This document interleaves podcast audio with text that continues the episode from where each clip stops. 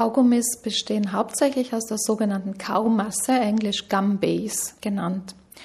Und da beginnen jetzt auch schon die Fragezeichen, denn woraus genau diese Kaumasse hergestellt ist, das müssen die Hersteller nicht angeben. Untersuchungen zeigen, dass in erster Linie Kunststoffe dafür verwendet werden, die aus Erdöl gewonnen werden. Also Polyvinylacetat ist einer der verwendeten Kunststoffe. Ähnliche Kunststoffe werden beispielsweise auch für die Herstellung von Klebstoffen oder Gummihandschuhen verwendet. Im Grunde ist es also in den allermeisten Fällen Plastik, auf der Kaugummiliebhaber jeden Alters herumkauen. Es gibt zwar natürliche Alternativen aus dem Milchsaft bestimmter Bäume, aber damit ließe sich der Bedarf des Weltmarkts nicht abdecken, so argumentieren zumindest die Hersteller und verwenden mehrheitlich nach wie vor synthetische Kunststoffe. Diese Kunststoffe, die in der Kaumasse enthalten sind, sind biologisch nicht abbaubar. Das heißt, das menschliche Verdauungssystem kann sie auch nicht verdauen. Wenn ein Kaugummi verschluckt wird, dann wird er unverdaut wieder ausgeschieden. Sie gelten insgesamt aber als ungiftig für den Menschen. Problematischer ist die Tatsache, dass sie nicht biologisch abbaubar sind in der Umgebung.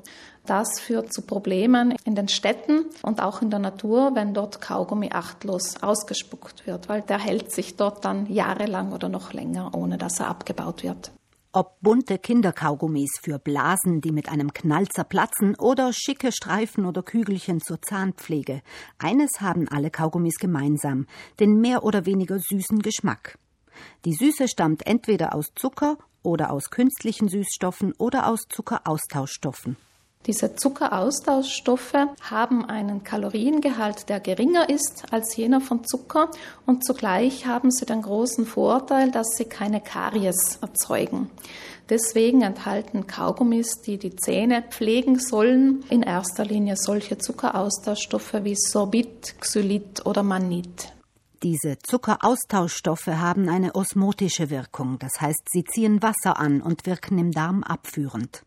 Die Hersteller müssen einen entsprechenden Hinweis auf der Packung anbringen, aber das Kleingedruckte lesen eben längst nicht alle. Wenn man zu große Mengen aufnimmt, kann es wirklich zu Durchfällen und Magen-Darm-Problemen kommen.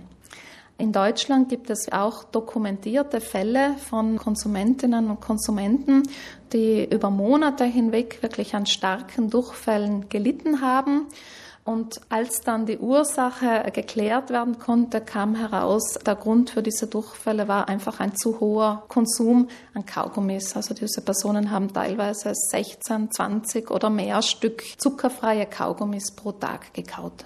In Maßen genießen lautet also am besten die Regel, was Kaugummis angeht.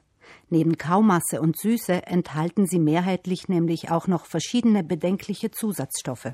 Die meisten Kaugummis enthalten eine ganze Reihe an Lebensmittelzusatzstoffen, darunter eben Emulgatoren, Antioxidationsmittel, Feuchthaltemittel, Stabilisatoren und nicht zuletzt als Zutat auch Aromen, häufig künstliche Aromen. Biologisch abbaubare Kaugummis ohne künstliche Zusatzstoffe und Aromen gibt's in den Südtiroler Weltläden aus Rohrzucker, pflanzlicher Kaumasse, Glucose, Agavensirup und Minze.